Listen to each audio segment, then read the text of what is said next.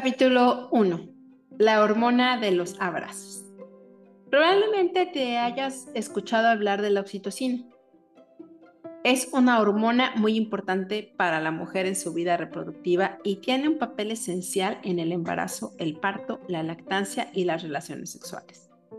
Se libera por la glándula pituitaria tras la activación del hipotálamo. Como una mujer rompe aguas, se produce una liberación masiva de oxitocina que es responsable de las contracciones.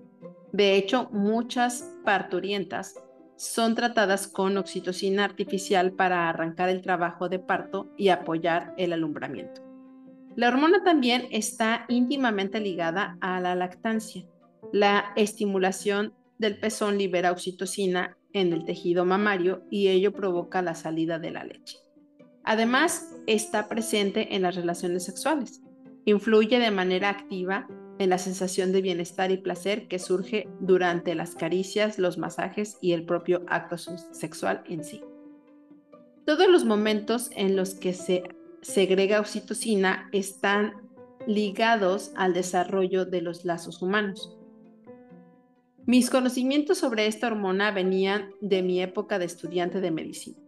Escuché teorías varias, pero no ahondé en el tema hasta que un hecho en mi vida me hizo darme cuenta de que la oxitocina iba a ser la compañera de viaje de mis próximos estudios y conferencias. Era invierno. Unos meses antes había nacido uno de mis hijos y empezaba a incorporarme poco a poco al trabajo. Ese día me había invitado a una jornada de psiquiatría en la que iba a presentar un nuevo fármaco.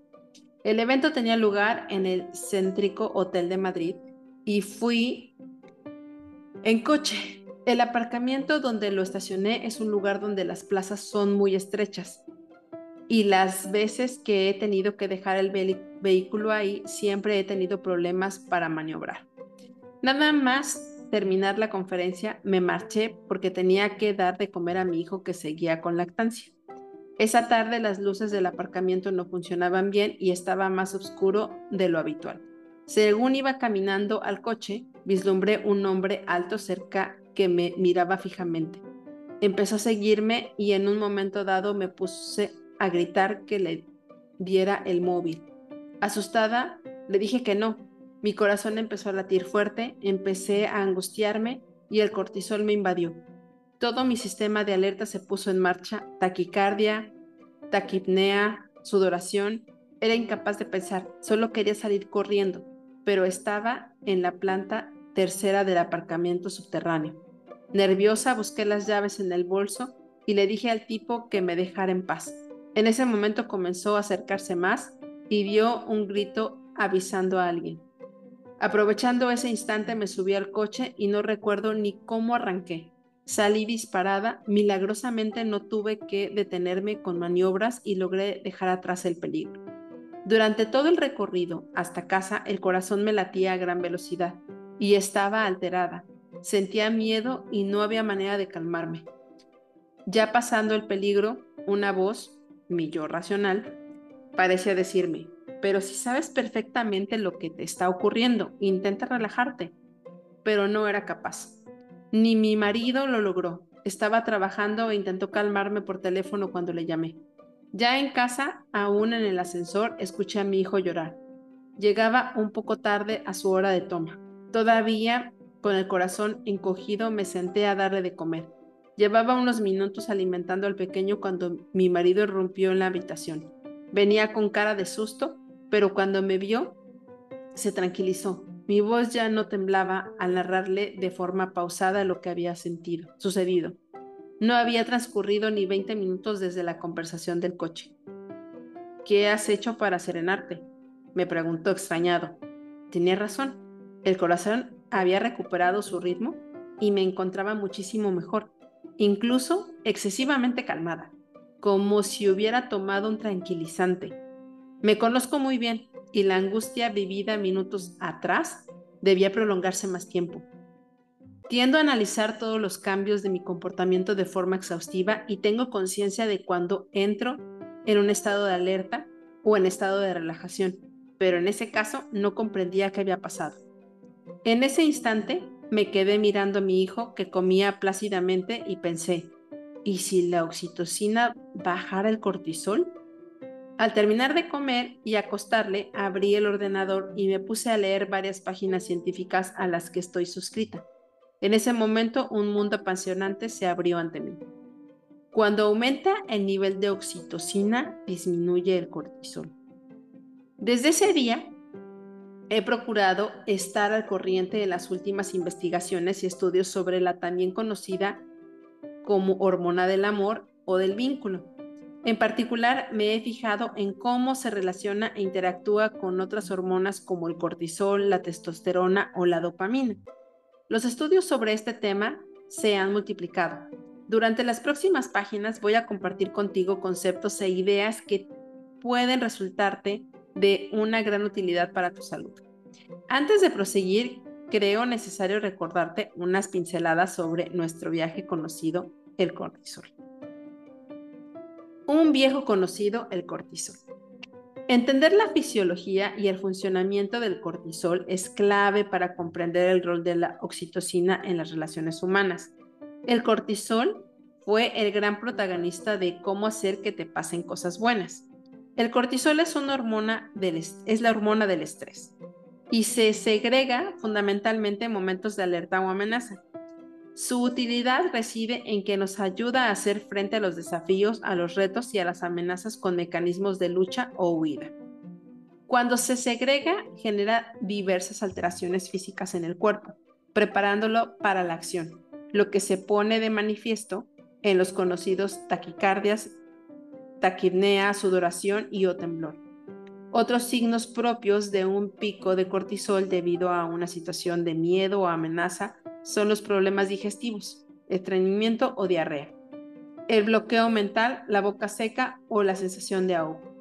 El cortisol y los cambios que supone en el organismo están evidentemente presentes.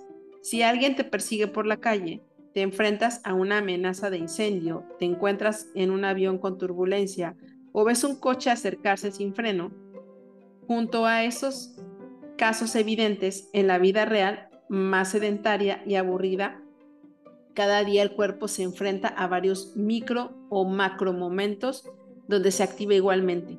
Si bien no quizá con tanta intensidad, el estado de alerta, encontrarte cada mañana con tu jefe tóxico, estar viviendo una mala relación con tu pareja, la preocupación por un hijo, un susto de salud que te nubla la mente. El cortisol es una hormona cíclica y su liberación posee un patrón que sigue de manera habitual el ritmo de la luz. Se libera más al despertarse, lo que resulta en cierto modo beneficioso para activarnos por las mañanas. Decrece a lo largo del día y aumenta ligeramente al anochecer. Aquí necesito apuntar un asunto que reitero de nuestras de numerosas ocasiones. La mente y el cuerpo no distinguen una amenaza real de una imaginaria. Ante algo físico que sucede en la vida o ante una suposición que solo existe en la mente, el organismo reacciona de forma muy similar. Te pongo un ejemplo. Imaginemos que estás en números rojos y que recibes una notificación del colegio de tus hijos porque no has podido cobrar la cuota mensual. Esta situación de tensión y de angustia activa un pico de cortisol y en los meses siguientes puede surgir en ti el miedo o la ansiedad de que esta situación de dificultad económica se repita. El impacto fisiológico de ese temor es semejante a la tensión que sufriste cuando ocurrió el problema en realidad. El cortisol afecta a múltiples sistemas del organismo. Con una activación súbita, el cuerpo se prepara para salir corriendo y, por lo tanto, la sangre viaja desde los intestinos a los músculos tractores para ayudarnos y potenciar la acción evasiva o defensiva. Por eso perdemos el apetito en los momentos de angustia. Tu musculatura recibe las señales necesarias, tanto nerviosas como bioquímicas, para prepararse para la evasión del peligro o la lucha. Esta hormona ayuda a que el oxígeno, la glucosa y los ácidos grasos cumplan sus respectivas funciones musculares. El ritmo cardíaco acelerado hace que el corazón bombee más rápido, facilitando el transporte de sangre y nutrientes a los músculos para que estos respondan ante la eventual amenaza. Por otra parte, el cortisol inhibe la secreción de insulina, provocando la liberación de glucosa y proteínas en la sangre. También tiene relación con el sistema inmunológico, inhibiendo en primer lugar la inflamación. Ante el estrés, el organismo dosifica sus recursos energéticos. El sistema inmune precisa gran cantidad de energía, por eso cuando enfermas te sientes agotado. En gran medida esa energía está siendo canalizada y empleada por tu sistema defensivo. El cortisol es una hormona muy importante para el organismo, lo perjudica en el exceso de la misma.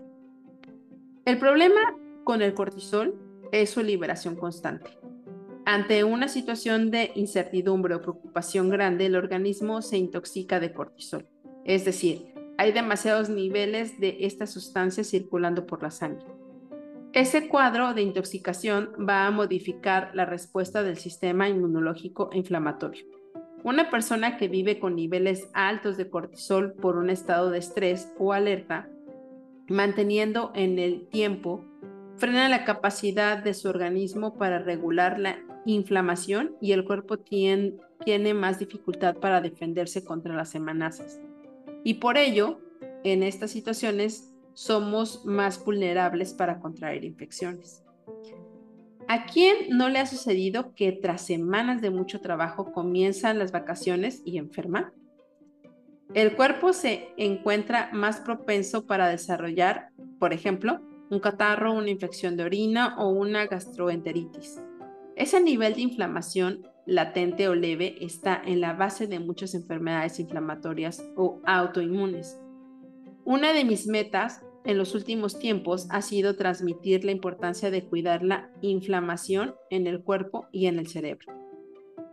Un cerebro estresado se inflama. De hecho, las últimas investigaciones en depresión versan sobre este trastorno como una enfermedad inflamatoria del cerebro me parece un campo apasionante y esta es la razón por la que en algunas depresiones resistentes solicito análisis de sangre para trabajar desde la inflamación y mejorar el estado de ánimo. Existen dietas antiinflamatorias, suplementos o incluso algunos antiinflamatorios específicos para ayudar a revertir los síntomas depresivos. La vida actual es inflamatoria. La gente va inflamada por la calle. Cuando nos intoxicamos de cortisol, el organismo permanece alterado y la mente y el cuerpo se van afectando.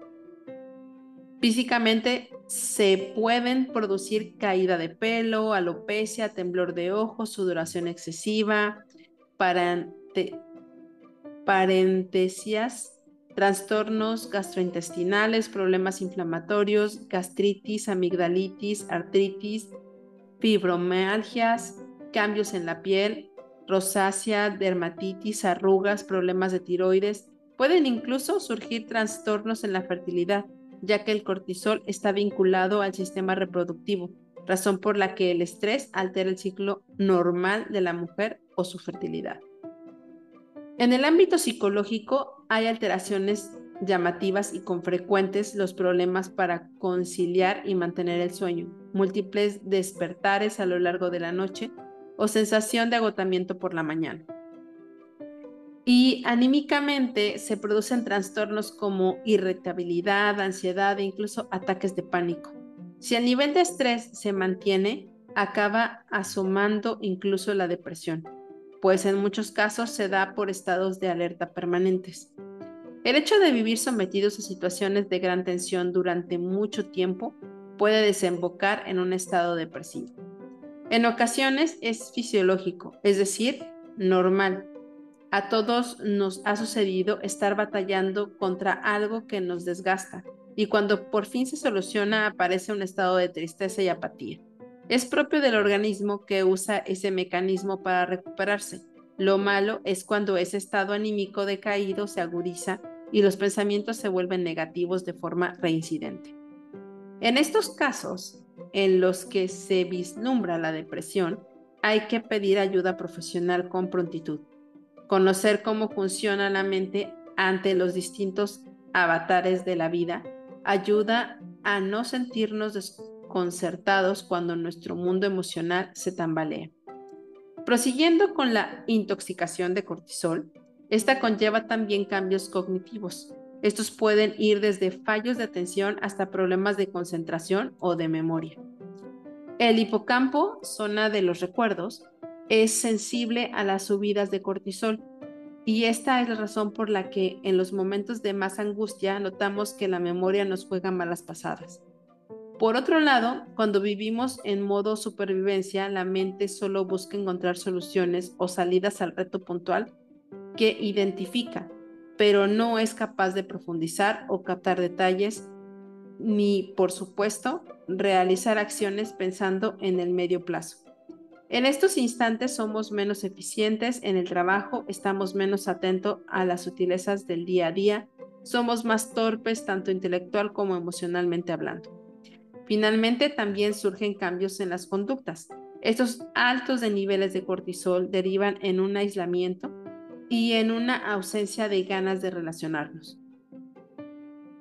El primer confinamiento vivido en Occidente, en todo el mundo encerrado en sus casas, las calles vacías, la falta de información, el miedo a lo desconocido y el recorte brutal de las relaciones humanas, ha supuesto uno de los mayores impactos de cortisol en el mundo de la historia. Jamás se vivió algo así. Tras el confinamiento, cuando se nos permitió salir a las calles tras meses encerrados entre cuatro paredes, impregnados de miedo e incertidumbre, ¿qué sucedió? Mucha gente se quedó en sus hogares, el síndrome de la cabaña, como se les denomina. Atenazados por el miedo, acostumbrados al aislamiento, sintiéndose seguros exclusivamente con los nuestros, Muchos individuos optaron por vivir recluidos. Un año después, hay individuos que siguen afectados mentalmente por este encierro, algunos de manera irreversible. El caso de Guille. Guille es un hombre joven, felizmente casado y padre de familia numerosa. Quiere mucho a su mujer y a sus hijos, a los que dedica el poco tiempo libre que tiene. Una persona exitosa y muy solicitado profesionalmente. Está pasando momentos de mucho estrés por sobrecarga de trabajo. Nota que está somatizando, pero no sabe cómo hacer frente a la situación que está viviendo. Refiere herpes labial de repetición, contracturas musculares y ha llegado a quedarse paralizado por un lumbago fuerte. Su mujer está muy pendiente de él y se encuentra preocupada por la deriva de los síntomas físicos que le acusían en los últimos meses. Ella cree que Guille prioriza su trabajo y no sabe decir que no a los clientes, alargando las horas laborales en muchas ocasiones. Se queja principal, su queja principal radica en que cuando vuelve a casa agotado no quiere conversar, solo besa a los niños, cena y distraerse con series o películas poco exigentes y nada dramáticas. En ocasiones se muestra irritable y contesta de forma brusca ante pequeñas sutilezas de la convivencia. Guille se encuentra intoxicado de cortisol. Vive en estado de alerta desde hace meses y la mente y el cuerpo están mandando señales y avisos para que reordene su vida. Tomar conciencia de cómo su cuerpo le habla activa el primer paso del cambio. Ha sido capaz de modificar sus prioridades y adaptar su vida en consecuencia. Lo más complejo ha sido aprender a descansar y a parar durante la semana, diciendo que no cuando el trabajo es excesivo. Desde entonces está en un sentimiento periódico de su espalda por un fisioterapeuta, ha sido capaz de recortar el horario laboral y ha puesto como pauta escuchar a su mujer e hijos todos los días, aunque solo sean unos minutos. Ha sacado tiempo para una corta escapada romántica con su pareja que le ha insuflado aire fresco y vitalidad.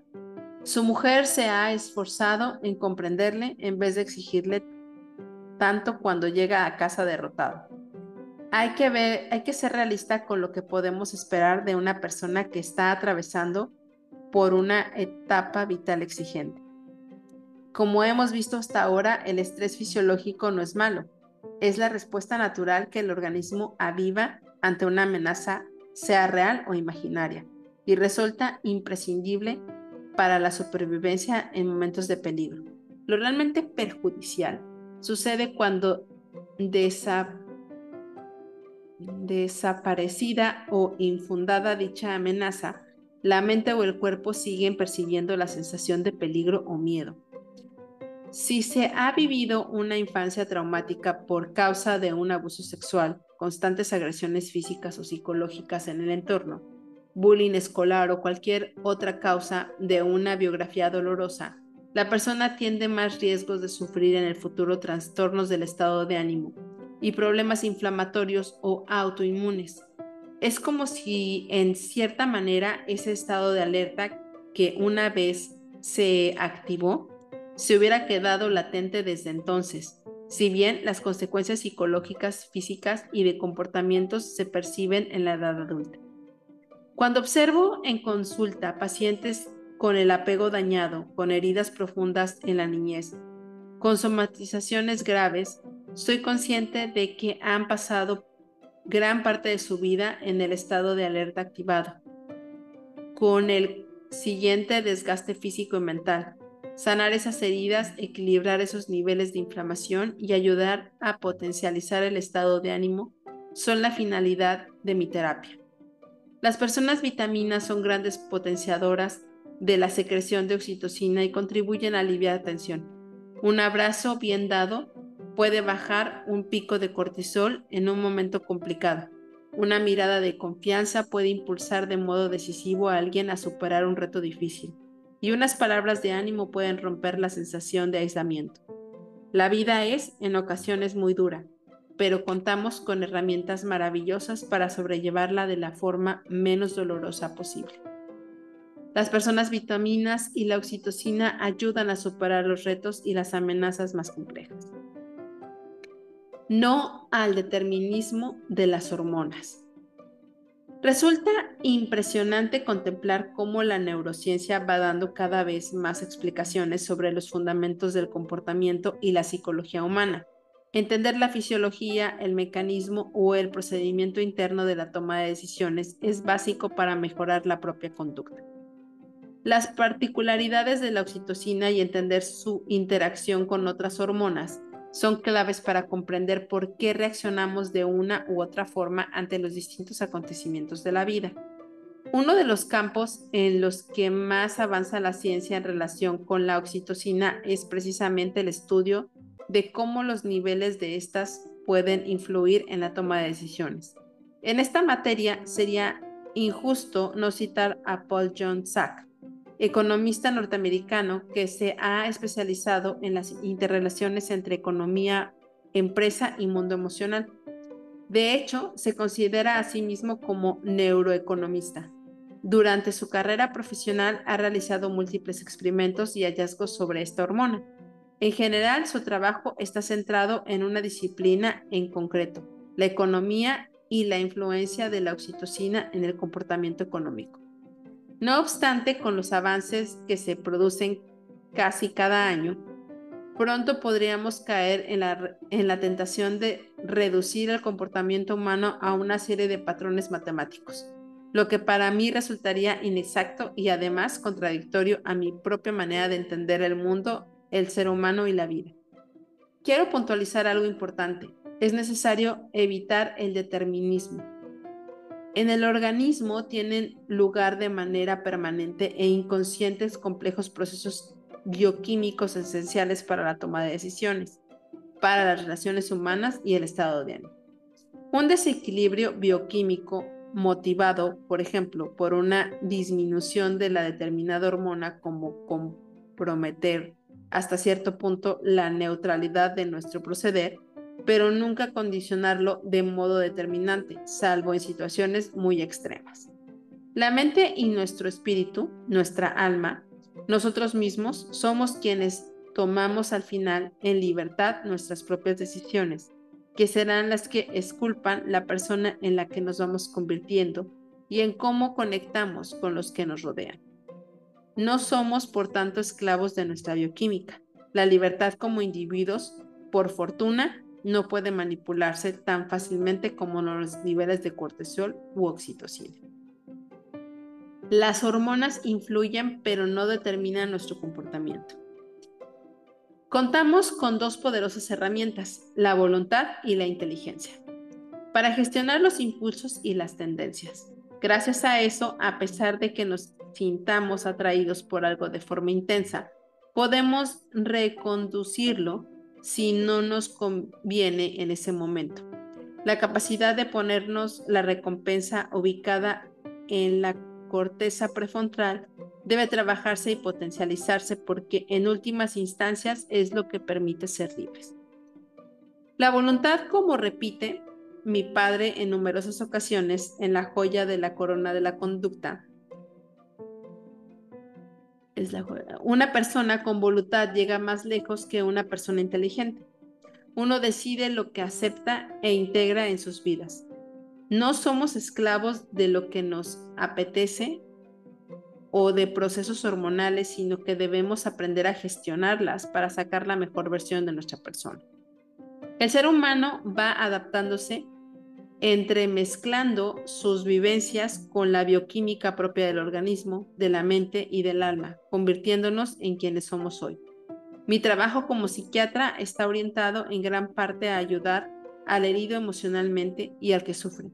Para ello, además de conocimientos científicos y capacidad de escuchar y de empatía, se necesita, en mi opinión, tener una visión amplia con una concepción de ser humano que pueda encajar y dar sentido a los grandes temas de la vida que afrontan a diario mis pacientes, tales como la tristeza, la angustia, el desamor, la soledad, el dolor o la muerte. El enfoque del médico condicionará hasta cierto punto el tratamiento y las respuestas que ayudará a encontrar al paciente. Desde el inicio de los tiempos, filósofos, místicos, pensadores y médicos han intentado explicar el comportamiento humano, aunque hay tantas concepciones como cabezas pensantes, así que podemos extraer una serie de ideas fundamentales y sólidas. La primera, como dijeras Aristóteles hace ya más de dos milenios, el hombre es un ser social por naturaleza.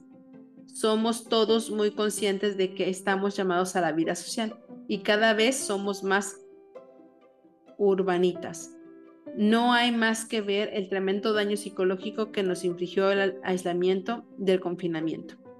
La vida del ser humano moderno es una vida en sociedad, con múltiples relaciones. Es tremendamente reduccionista concebir al individuo aislado, sino que hay que estudiarlo en su contexto.